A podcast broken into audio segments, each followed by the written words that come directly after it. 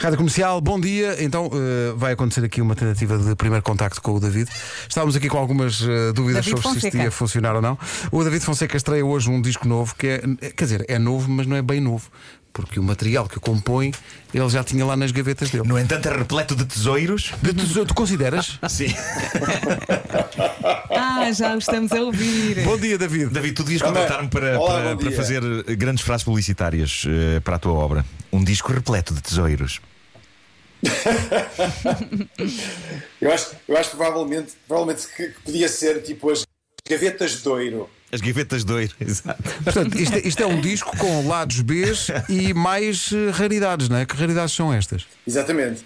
Olha, isto são, são canções que hum, ao longo dos anos eu eu tenho guardado, não necessariamente nas gavetas, mas tenho que editado hum, na- nos discos do Amazing Cats Club, que é um clube eh, pronto, muito restrito, onde só fãs de David Fonseca entram.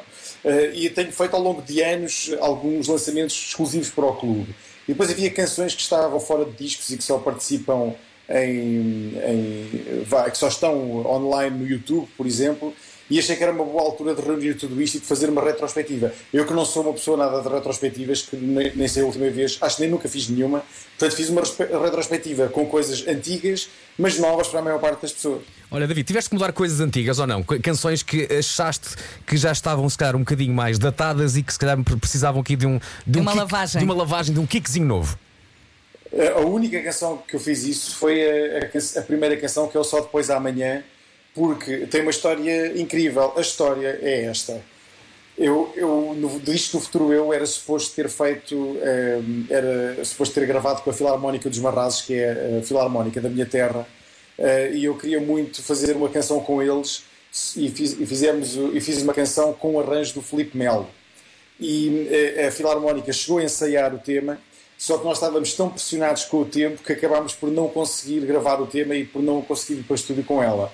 E então, eu gostava tanto do tema que o que eu fiz foi gravar em minha casa todo o tema, mas como se fosse uma filarmónica, portanto, o possível que, que dá para fazer isso em casa.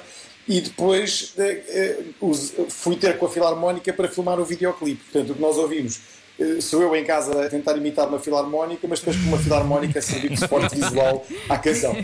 Isso, isso é espetacular. Olha, eu adoro a capa. Estava aqui a ver no teu, É no teu Instagram. menino da lágrima. pá, Fala-nos do Menino da lágrima. É escolhido bonita. para eh, ser eh, de facto o símbolo desta obra. Se é retrospectiva, temos que ir ao menino da Olha, lágrima. Olha, assim, olha.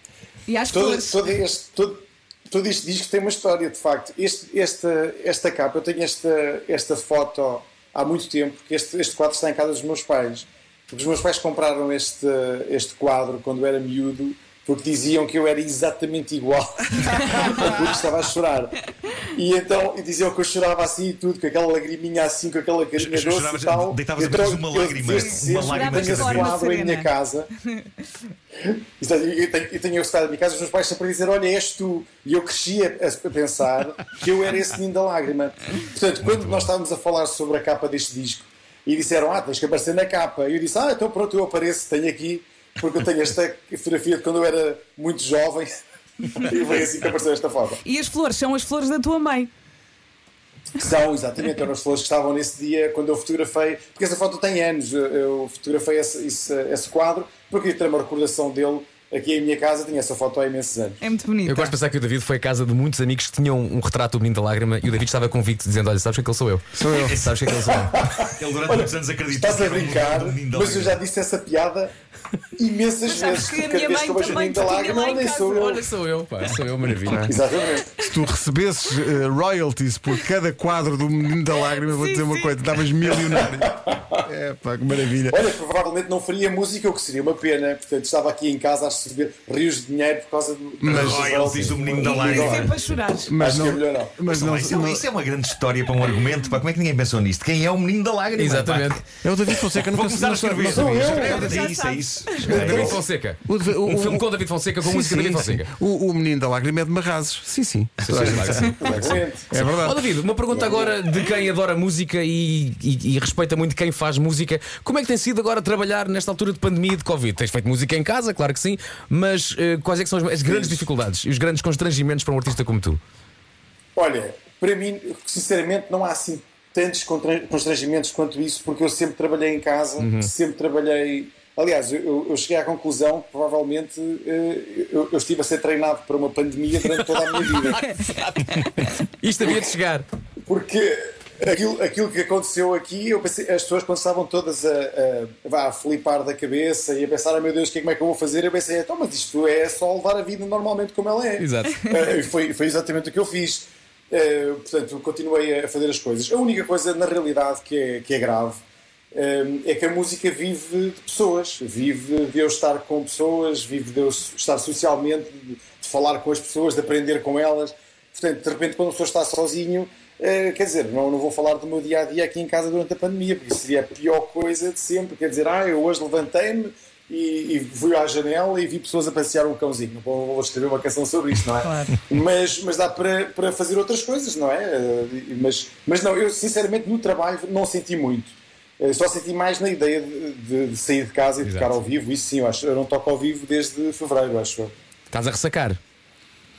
Há muito, muito. É das coisas que eu mais tenho saudades de longe é, é tocar ao vivo e de estar com as pessoas e de. E depois ainda por cima estar ao vivo tem aquela coisa de, de sair do palco, de estar com as pessoas, de nem gostar a elas, deixá-las eh, desconfortáveis.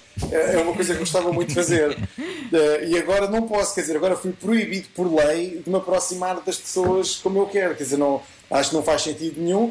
Mas pronto, eh, eu acho que em breve vou estar em cima do palco e vou fazer tudo por tudo para cumprir a lei e assustar as pessoas, como sempre fiz. Podes, podes passar, podes passar a tocar nas pessoas, podes passar a tocar nas pessoas usando uma vara, eh, se calhar, eh, mantendo-se Não, eu, eu, eu vou levar para os concertos uma fita métrica É isso. e vou andar sempre tipo, ok, eu vou fazer o meu solo hoje, mas onde é que eu posso estar? Aqui posso estar, depois faço o solo.